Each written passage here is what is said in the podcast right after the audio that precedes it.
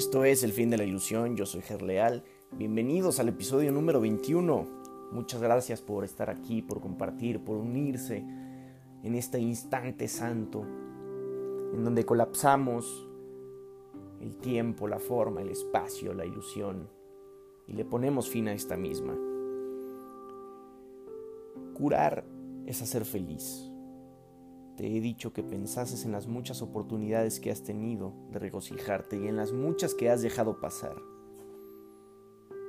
El tema de hoy es algo interesantísimo y quiero que todos los conceptos que tenías o tienes regados y programados por la religión los deshagas totalmente y solamente escuches esto, sin juicio alguno, sin pensar en nada, solamente escuchar.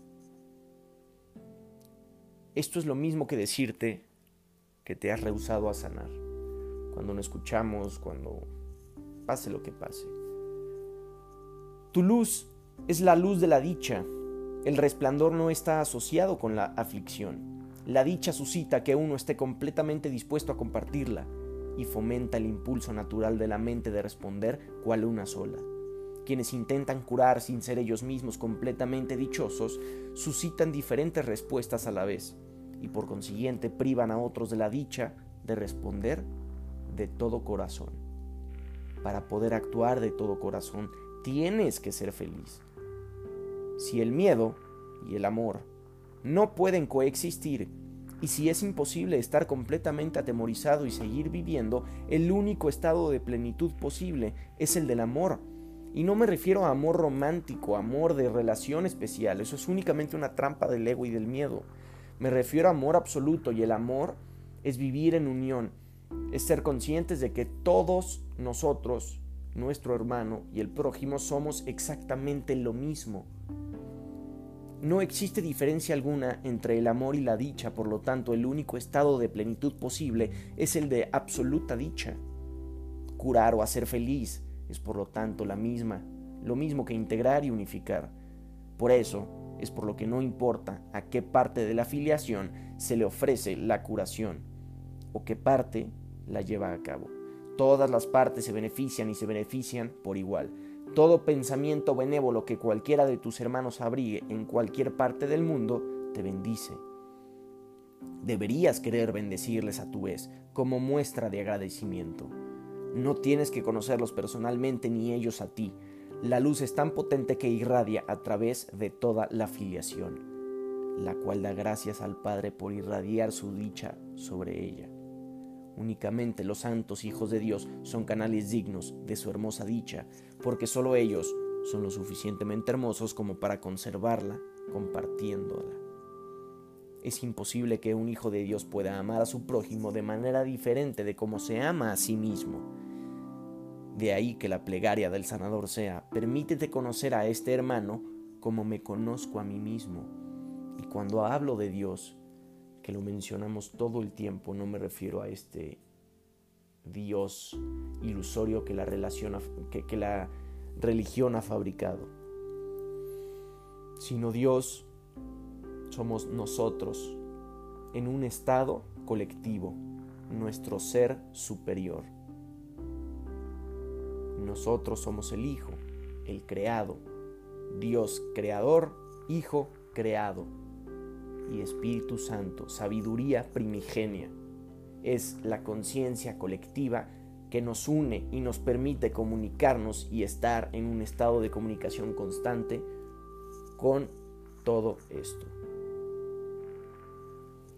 La curación es un pensamiento por medio de cual dos mentes perciben su unidad y se regocijan.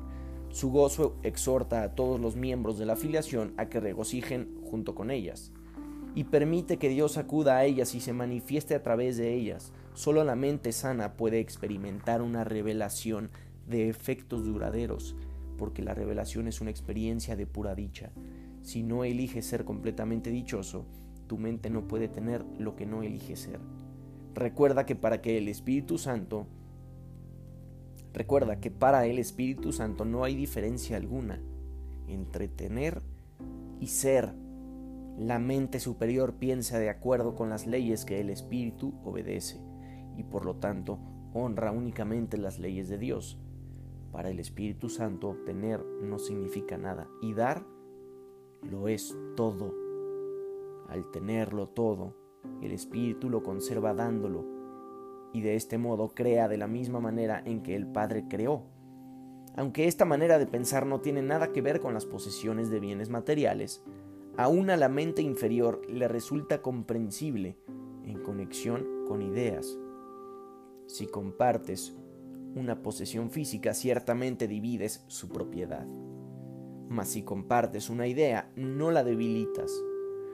Toda ella te sigue perteneciendo aunque la hayas dado completamente. Lo que es más, si aquel a quien se la has dado la acepta como suya, eso la refuerza en tu mente y por lo tanto la expande. Si puedes aceptar el concepto de que este mundo es un mundo de ideas, la creencia en la falsa conexión que el ego hace entre dar y perder desaparece. Demos comienzo a nuestro proceso de redespertar con unos cuantos conceptos simples. Concepto número uno, los pensamientos se expanden cuando se comparten. Número dos, cuantos más creen en ellos, más poderosos se tornan. Número tres, todo, absolutamente todo, es una idea. Número cuatro, ¿cómo entonces puede asociarse dar con perder. Esto no tiene sentido. Esta es la invitación al Espíritu Santo, a nuestra sabiduría primigenia. He dicho ya que puedo ascender hasta lo alto y hacer que el Espíritu Santo descienda hasta mí. Nosotros, por ser un canal de comunicación, podemos tener eso, siempre y cuando lo elegimos. Mas solo puedo hacer eso a instancia tuya. El Espíritu Santo se encuentra en tu mente recta, tal como se encontraba en la mía. Y bueno, la Biblia dice que mora en ti la mente que estaba en Cristo Jesús y lo utiliza como una bendición. Se trata de la bendición de la mentalidad milagrosa. Recuerden que el milagro es únicamente el colapso del tiempo, de la forma y del espacio. Eso es el milagro. Y no existen grados de dificultad en los milagros. Y esto te pide que pienses tal como yo pensé, uniéndote de esta manera a mí en el modo de pensar de Cristo. El Espíritu Santo es la única parte de la Santísima Trinidad, la Santísima Trinidad siendo Dios, Padre, Creador, nosotros, hijos, creados, y que, con qué nos comunicamos a través del Espíritu Santo, de nuestra sabiduría primigenia, la información que ya poseemos. Y el Espíritu Santo es la única parte de la Santísima Trinidad que tiene una función simbólica. Se le ha llamado el sanador, el consolador y el guía. Se le ha descrito también como algo separado, aparte del Padre y del Hijo. Yo mismo dije, si me voy, os enviaré otro consolador que morará, que morará con vosotros para siempre. Su función simbólica hace que Él sea difícil de entender, ya que todo simbolismo se presta a diferentes interpretaciones.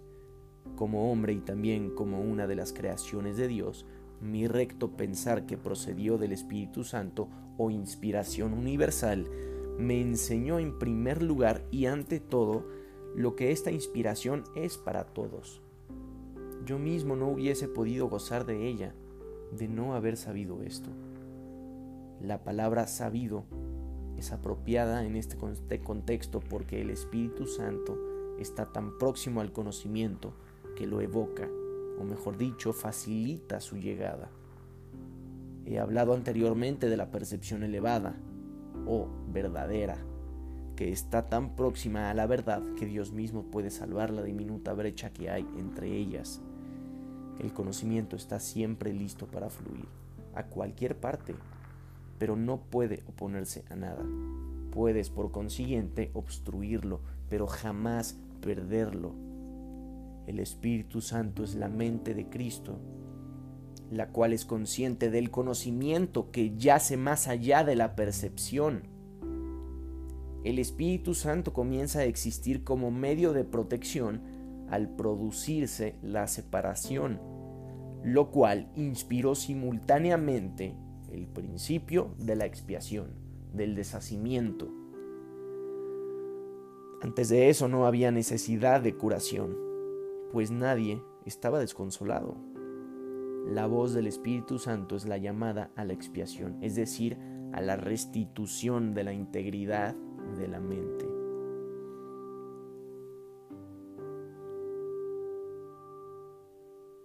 El Espíritu Santo permanecerá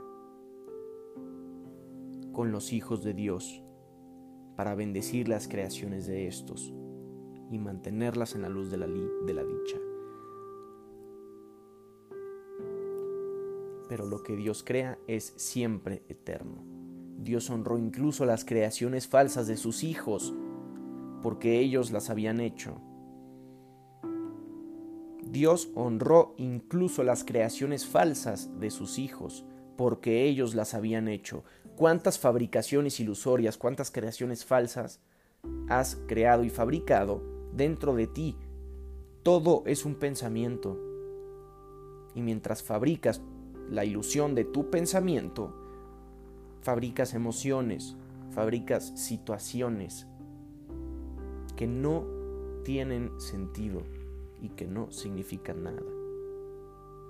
Pero también Dios bendijo a sus hijos como una manera de pensar que fuese capaz de elevar sus percepciones a tal altura que casi pudieran llegar hasta Él.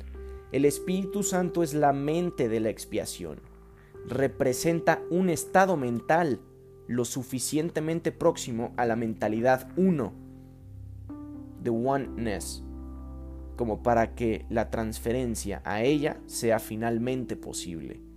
La percepción no es conocimiento, pero puede ser transferida al conocimiento o cruzar hasta él. Tal vez sea más útil en este caso utilizar el significado literal de la palabra transferida, o sea, transportada, puesto que el último paso es Dios quien lo da. El Espíritu Santo, la inspiración que toda la filiación comparte, induce a una clase de percepción en la que muchos elementos son como los del reino de los cielos. En primer lugar, su universalidad es perfectamente inequívoca, y nadie que la alcance podría pensar, ni por un momento que, compartirla signifique cualquier otra cosa que no sea ganar. En segundo lugar, es una percepción que es incapaz de atacar y por lo tanto es verdaderamente receptiva. Esto quiere decir que si bien no engendra conocimiento, tampoco lo obstruye en modo alguno. Finalmente señala el camino que lleva a lo que está más allá de la curación que trae consigo y conduce a la mente más allá de su propia integración hacia los senderos de la creación. En este punto es donde se producen suficientes cambios cuantitativos para producir un verdadero salto cualitativo.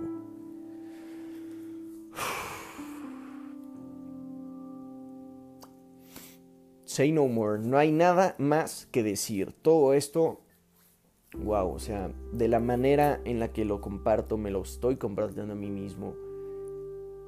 Y sí, no hay nada más que decir. Muchas gracias por estar aquí, por escuchar. Em, ayúdanos a compartir todo esto, a seguir creciendo. Tenemos una red social en Instagram, arroba el fin de la ilusión podcast. Ahí estaremos publicando cosas, eh, un par de frases, si tienes preguntas, dudas, ahí estamos. Te mando un fuerte abrazo, mucho amor. Nos vemos en dos días.